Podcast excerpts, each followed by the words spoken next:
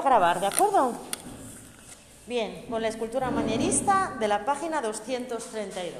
Bueno, aquí lo que únicamente quiero que me sepáis es eh, lo que vamos a subrayar, que os voy a decir ahora. Y los autores de la escultura manierista, que es Benvenuto Cellini y Juan de Bolonia. Estos son los dos autores que tenéis que saber y saber que, bueno, que es muy importante el hallazgo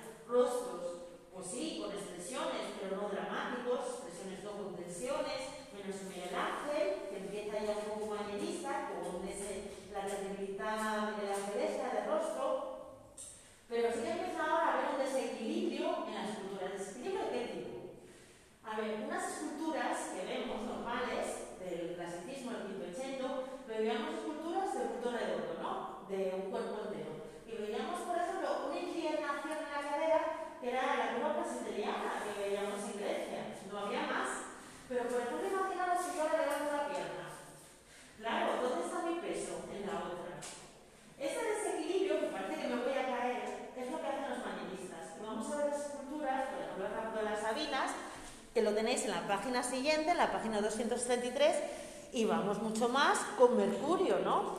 Que Mercurio es de Juan de Bolonia. Vemos a Mercurio que levanta un brazo, la pierna hacia atrás, hay un desequilibrio total, sin embargo el artista ya tiene la técnica suficiente como para conseguir que esta escultura no caiga. Lo mismo pasa con el rapto de las Sabinas, vemos la mujer con esos rostros, este se me recuerda mucho a la Ponte, ¿no?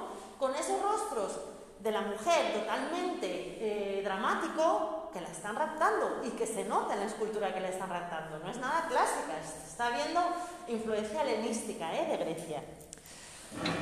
Bueno, también la monumentalidad de las figuras, el idealismo, idealismo pero dramático, y las formas ya no son totalmente rectas. Ya vamos a ver en las arquitecturas vimos que ya son formas ondulosas, ya son sinuosas, ya son curvas, como veremos en el barroco, y hay un desequilibrio y tensión en las figuras. Esto es lo único que quiero que sepáis sobre el manierismo.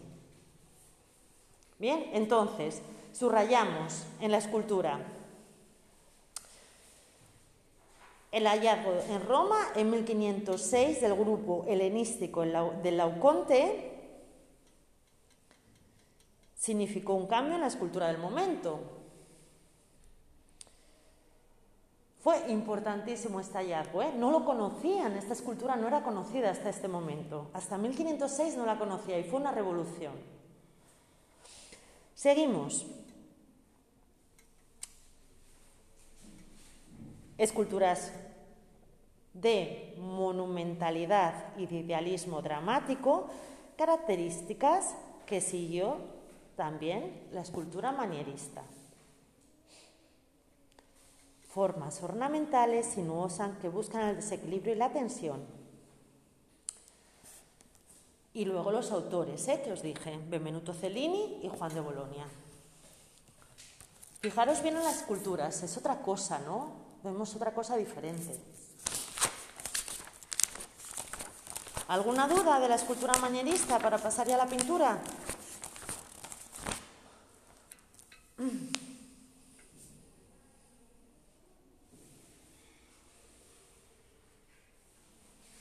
Bien. Bueno, pues vamos ahora con la pintura renacentista de la página 206 de la pintura del 480. Empiezan los iniciadores de Renacimiento. Estos pintores que van a hacer unas, unas, unas técnicas diferentes a las góticas, va a haber algunos autores con reminiscencias góticas, va a haber autores que empiecen cositas nuevas, que empiecen ya con el Renacimiento. Una anotación que tengo que deciros. En este momento no se sabe cómo era la pintura romana, no se sabe cómo era la pintura griega, salvo las vasijas que encontraban de cerámicas, que podía haber algún tipo de pintura, daros cuenta que todo eso había desaparecido. ¿Recordáis que habíamos dicho que la pintura romana la conocemos hoy por hoy por esa erupción del, del ¿cómo se llama? La erupción del volcán. Vesubio era. Sí, que bueno, que llenó de lava dos ciudades, que eran Pompeya y Herculano. Esas ciudades, cuando se limpiaron, vieron las casas que había intactas con su pintura, incluso personas tiradas, que se ve todavía, si vais a visitar esas ciudades, se ven las personas ahí tiradas, eran muertas en ese momento instantáneo, abrazándose, cogiéndose, porque imaginaros, ¿eh? Bueno, esa pintura no la conocemos hasta el siglo XIX. Entonces, en ese momento empiezan de cero, no saben cómo pintaban los romanos. ¿Qué es lo que van a intentar hacer? Una pintura totalmente realista, totalmente naturalista. Claro, para conseguir una pintura totalmente realista y naturalista, tienen que hacer estudios sobre la anatomía, sobre la perspectiva, tienen que hacer estudios pues, sobre la luz. ¿Esto quién va a empezar a hacerlo? Masacho. Masacho con influencia de Giotto. ¿Nos acordamos de Giotto? Ese escultor que había empezado a hacer esculturas con perspectiva. Bueno, pues Masacho tendrá influencia de Giotto.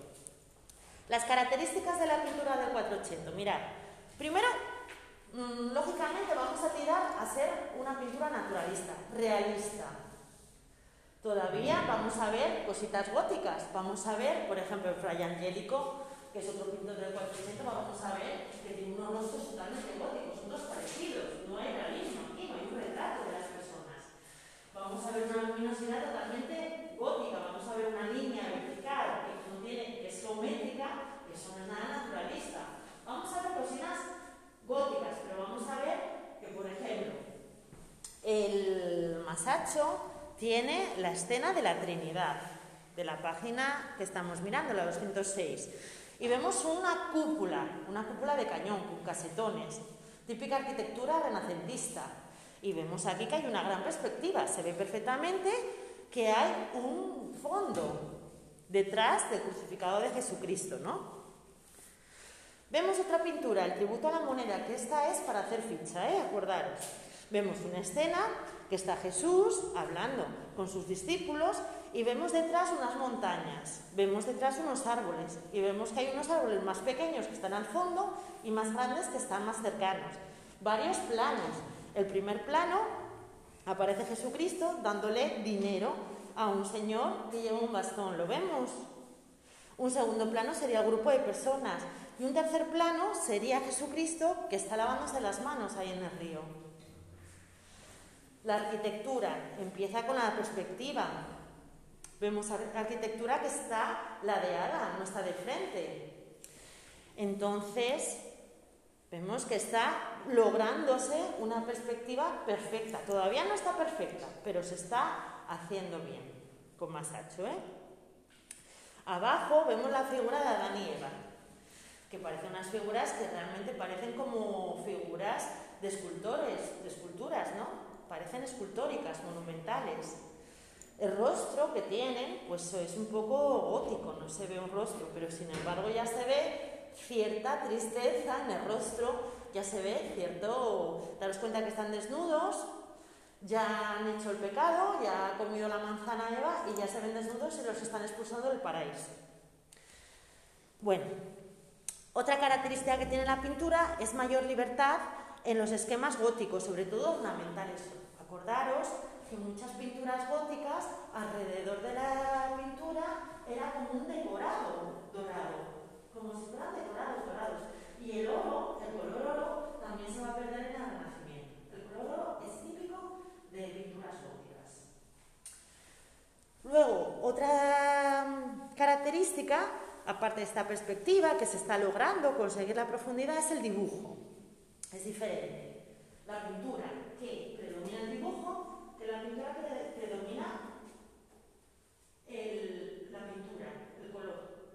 No es lo mismo dibujar un cuadro que yo pinto muy bien delineando las líneas de una persona, estoy yo retratando, a pintar con la pintura directamente. Por ejemplo, cuando veamos los impresionistas, vamos a ver que aquí de líneas no va a haber nada, va a ser solo color. Los puntillistas, va a ser puntitos, no va a haber ningún tipo de delineación.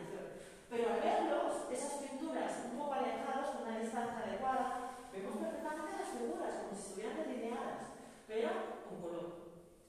En estos cuadros renacentistas se ven perfectamente las delimitaciones de las, de las figuras. ¿eh? Es decir, que el dibujo tiene más importancia que el color. Bueno, y luego los soportes. Se sigue utilizando la tabla sobre soporte, como soporte, y la técnica el temple y el fresco, pero por influencia flamenca del siglo XV, sabéis que los flamencos son los iniciadores del óleo, que el óleo está mezclado con un aceite y, ese, y eso hace que se pueda hacer mucho mejor la pintura mucho más detallada, ¿no? No es lo mismo pintar a la acuarela que al óleo. El detalle no, no es el mismo, el óleo no, no está aguado, pues marca mucho mejor los detalles. Bueno, pues empiezan ya la pintura al óleo, pero todavía sigue el temple y el fresco, ¿eh?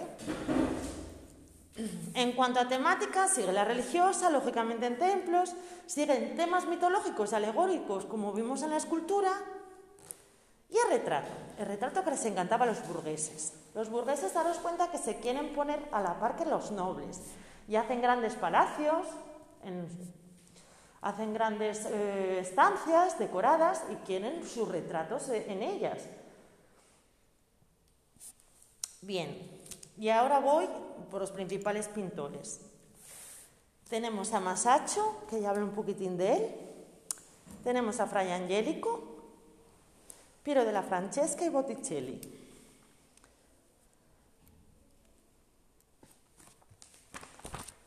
Pasamos la página a la 208 y vamos con Fray Angélico.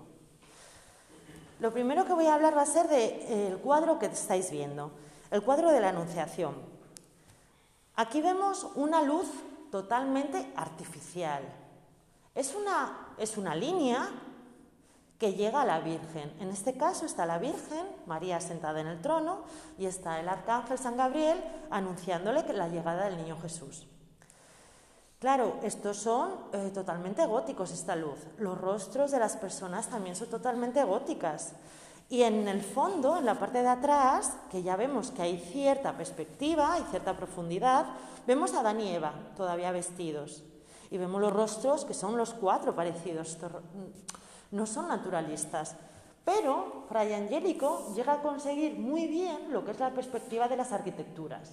Una arquitectura totalmente renacentista. Vemos arcos de medio punto, en las enjutas vemos que hay unas veneras y luego el fuste, la columna, que vemos que tiene basa, tiene el orden corintio y el jónico juntos, que es el compuesto, que es el orden romano, y vemos que la arquitectura está perfectamente eh, pintada, el banco al fondo, con una perspectiva casi perfecta. ¿Alguna duda hasta aquí? Hay varios cuadros de la Anunciación, ¿eh? por eso os digo que a veces este del Museo del Prado mm, me lo ponéis como que está uno en el Museo del Prado, pero hay varios iguales. ¿eh? Hay varios que pintó Fray Angélico. A nosotros el que nos interesa, pues va a ser este, el del Museo del Prado, ¿de acuerdo? Pero que sepáis que hay varios. Esto también habría que hacer la ficha. Y luego vamos a Piero de la Francesca, otro pintor de Florentino, otro pintor del 480, y que en este caso hace muchos tratados teóricos sobre la geometría, sobre las matemáticas, sobre la perspectiva. Y trabajo en Urbino, esa ciudad tan bonita que os dije, que tenéis alguna foto de Urbino, que fui yo hasta allí y me pareció de las ciudades más bonitas de Italia, con un gran castillo. Era el castillo de los duques de Urbino, de Montefeltro, del duque de Montefeltro. Tenéis arriba un retrato del duque, que ya veis que no era muy agraciado, y de su mujer enfrente, y que no los está idealizando, como veremos en el quinto ochento, que vamos a ver la idealización, idealización de la belleza plenamente. Aquí no los idealiza para nada, son tal cuales. Pero sí que es verdad que los están poniendo, fijaros, está poniendo al duque y a la duquesa uno enfrente de otro con la misma igualdad, que también es importante. Vamos a ver como luego en otro cuadro vamos a ver a un retratado a la misma altura que Dios o que Jesucristo. Y eso significa que se ven de igual a igual. Y luego la ficha que tenéis que hacer es la Madonna del Duque de Urbino. Esta es otra ficha de Piero la Francesca. Y vemos una arquitectura totalmente renacentista con esa bóveda eh, con casetones, bóveda de cañón. Y vemos al duque de Montefeltro en armadura que está pues arrodillado ¿eh? delante de la Virgen y el niño. Está totalmente simétrica la composición. Si partimos a la mitad el cuadro, vemos que en un lado es muy parecido que el otro, ¿no? Es una composición simétrica y está perfectamente ya conseguida la perspectiva con Piero de la Francesca. ¿eh? Bien, pasamos la hoja y vamos a Sandro Botticelli, página 210. Otro pintor del 400, otro pintor, este viene del taller de Filippo Lippi. Y Filippo Lippi era un pintor, que no lo tenéis en el libro, pero era un pintor como muy preciosista, muy, muy fino, muy elegante. Hacía unos cuadros elegantes y finos. Y Botticelli toma de él cosas. Y vamos a ver este cuadro como el nacimiento de Venus, que es precioso, ¿no? ¿Qué es lo que pasa, Sandro Botticelli? Que sí que es verdad que toma elementos renacentistas, pero hay otros todavía que no marca para nada el realismo. Por ejemplo, tenéis una Venus bueno, la Venus, el nacimiento de Venus, que mm, es el momento en que bueno, es engendrada por Saturno y sale a la Tierra por una concha y les está esperando esta pareja de céfiros que tenéis aquí, que representan el viento. Y a la orilla está ahora, que es la primavera, vestida con un manto y que la va a tapar, ¿no? que está desnuda. Lo que representa la iconografía es esta. Lo que pasa es que el mar, vemos que hay las olas, son como, las olas están trabajadas como si fueran Vs. ¿Lo vemos? Esto no es nada renacentista, esto no es nada naturalista. También vemos en Sandro Botticelli que no tiene ningún tipo de técnica en la perspectiva. No hay perspectiva en sus cuadros, no llega él a estudiar la perspectiva. Vemos el fondo, sí, el fondo es del mar, pero no vemos que consiga la perspectiva. El árbol que tenéis a la mano derecha, que está al lado de Hora, vemos perfectamente que no se ve una gran perspectiva. Sí, parece que está en un solo plano el cuadro. Lo vemos, pero sí que es verdad que el dibujo se ve perfectamente. Es un gran admirador de la belleza femenina, sus cuadros son preciosistas. Vemos la curva praxiteliana de la Venus. Vemos las figuras voluptuosas. Y esas largas cabelleras que tiene Botticelli se ve perfectamente, ¿no? Que es típico de él. Y esa forma de la cara, esos rasgos que tiene, es muy peculiar de todas sus pinturas. Todas sus pinturas va a tener como una especie de rostro similar. Bueno, este pintor hace muchos retratos mitológicos, ¿eh? de temas alegóricos, como el nacimiento de Venus, que estamos viendo, también la primavera. La primavera es otra escena que no tenéis aquí, pero no hay ningún tipo de perspectiva. Se ve un bosque detrás, todo árboles, árboles, árboles, y delante las figuras, solamente un plano.